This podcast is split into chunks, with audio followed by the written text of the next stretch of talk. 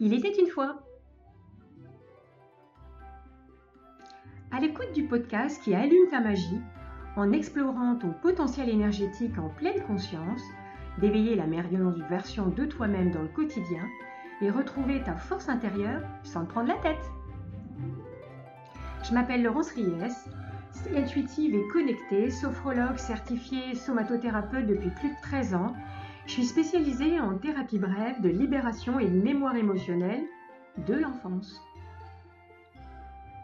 J'anime ce podcast de magie pour toi et pour le plus grand nombre pour faire découvrir ces pratiques de nettoyage et libération énergétique et contribuer à un éveil des mentalités de cœur.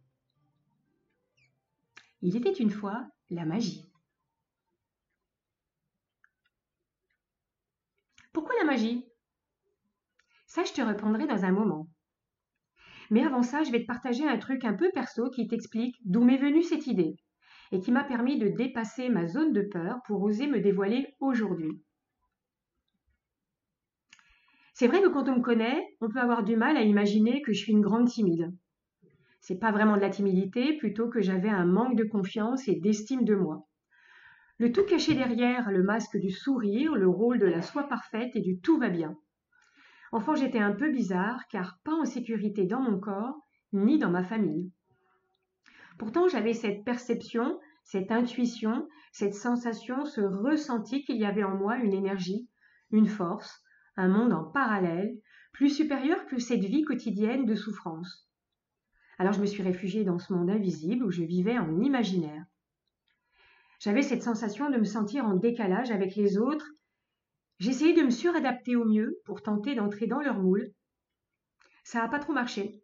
Je me sentais jamais à ma place. Même celle qu'on voulait me donner. Car oui, je me sentais différente, atypique. J'étais toujours trop, toujours trop, sans filtre, aucune limite intérieure et sans aucune protection à l'extérieur, donc en hypervigilante, permanente et hyper réactive aux, aux attentes extérieures. Pour moi, c'était normal que je passe après tout et après tous. Mais toujours pour être au service des autres en premier, une parfaite exécutante au service de tout le monde.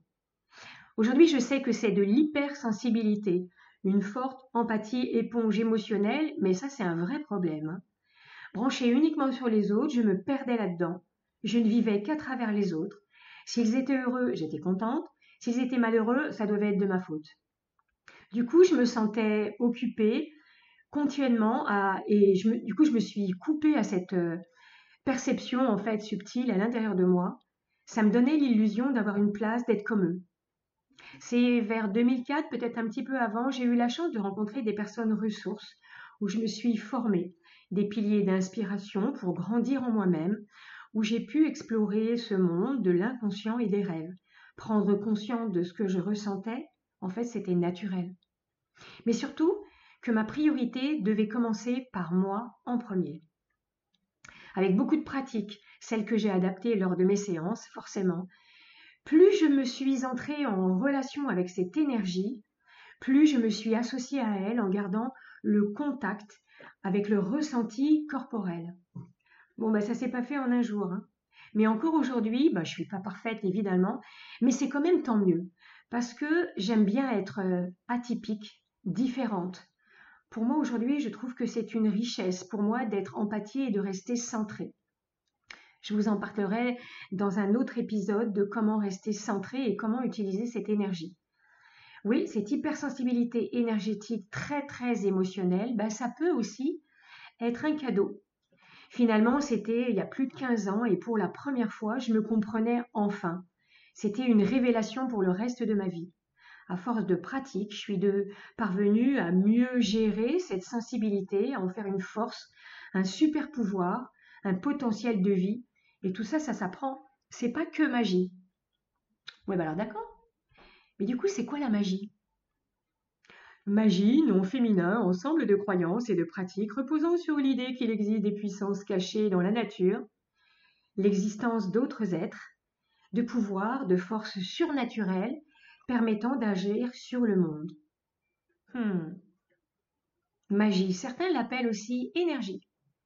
Chaleur, énergie, carburant, mais aussi Courage, décision, détermination, puissance, persévérance, tonus, vigueur, vitalité.